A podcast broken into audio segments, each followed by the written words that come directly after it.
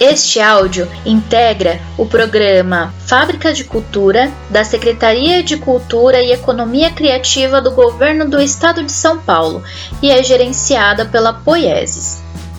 Olá a todas e todos. Meu nome é Rosângela Oliveira, eu sou arte educadora do Ateliê de Slam e este áudio é destinado a aprendizes maiores de 14 anos.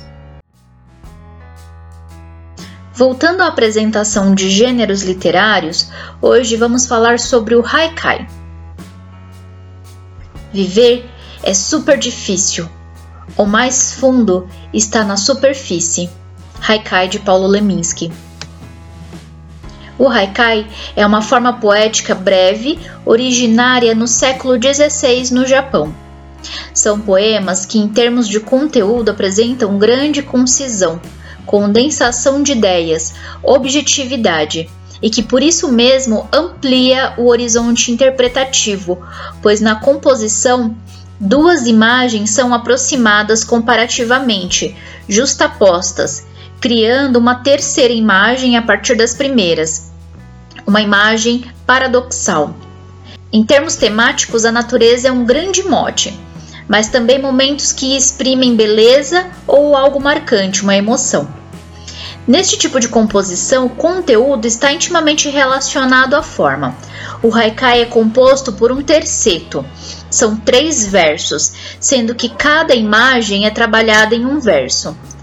Tradicionalmente, o haikai possui 17 sílabas poéticas, não necessariamente rimadas, distribuídas da seguinte forma: cinco sílabas poéticas no primeiro verso, sete sílabas poéticas no segundo verso e cinco sílabas poéticas no último verso. No Brasil, o haikai começou a ser estudado no começo do século XX, mas hoje já encontra-se bastante difundido. Um dos primeiros a apresentar o haikai foi Afrânio Peixoto, teórico literário, que apresentou o gênero da seguinte forma: os japoneses possuem uma forma elementar de arte, mais simples ainda que a nossa trova popular.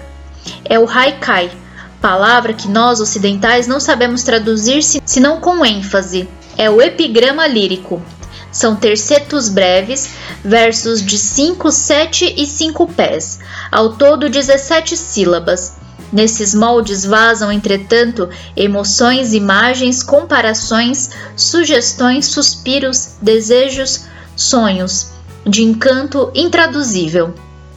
Guilherme de Almeida foi um poeta que muito se debruçou sobre a forma do haikai, criando até um estilo peculiar de compor seus haikais, fazendo rimar o primeiro com o terceiro verso e no segundo verso fazendo rimar a segunda sílaba com a última.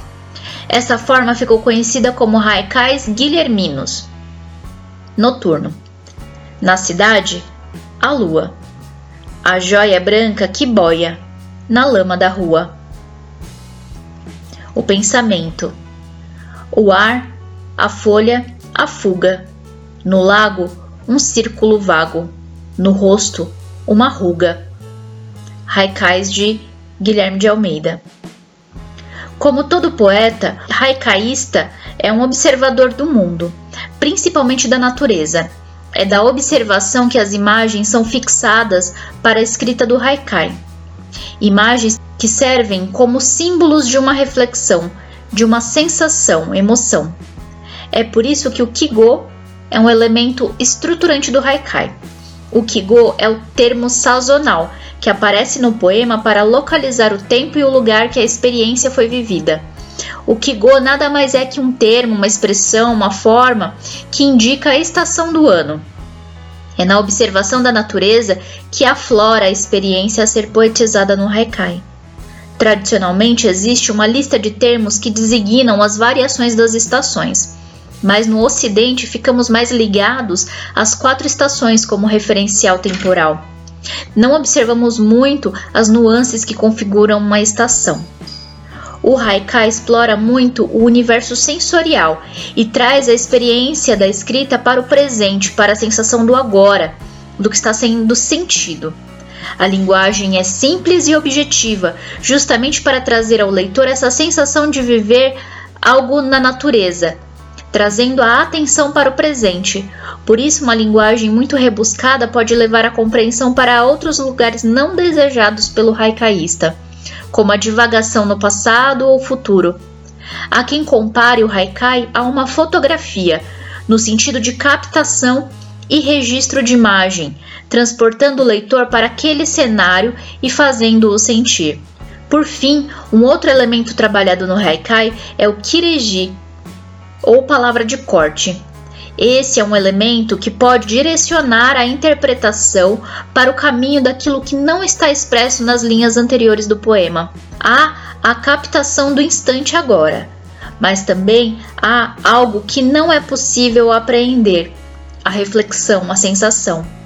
No sentido imagético, o Kireji pode ser uma contraposição, uma quebra na justa posição das imagens, que irá criar uma terceira imagem, uma imagem contrária às anteriores, uma imagem paradoxal, mas que surge das imagens iniciais, uma espécie de contraponto, o que está fora da imagem, do estático, da aparência.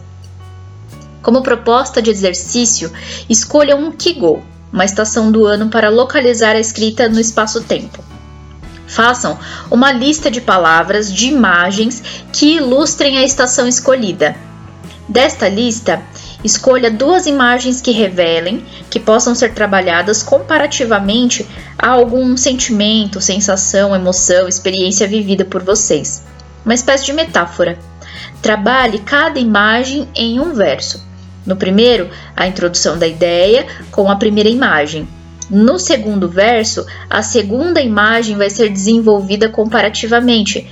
No terceiro verso, conclua criando uma nova imagem a partir das duas anteriores, mas que seja uma imagem contrária, antagônica, paradoxal. Se possível, trabalhe dentro das 17 sílabas poéticas. Aguardo vocês no nosso encontro pelo Meet com seus haikais. Lá falaremos mais sobre os aspectos estruturantes do haikai, compartilharemos dúvidas, referências e faremos nosso momento de apreciação das produções. Até mais! Em 2020, atividades de formação e difusão das fábricas de cultura da Secretaria de Cultura e Economia Criativa de São Paulo, gerenciadas pela Poieses, contam com o patrocínio do Instituto Center Norte por meio da Lei Federal de Incentivo à Cultura.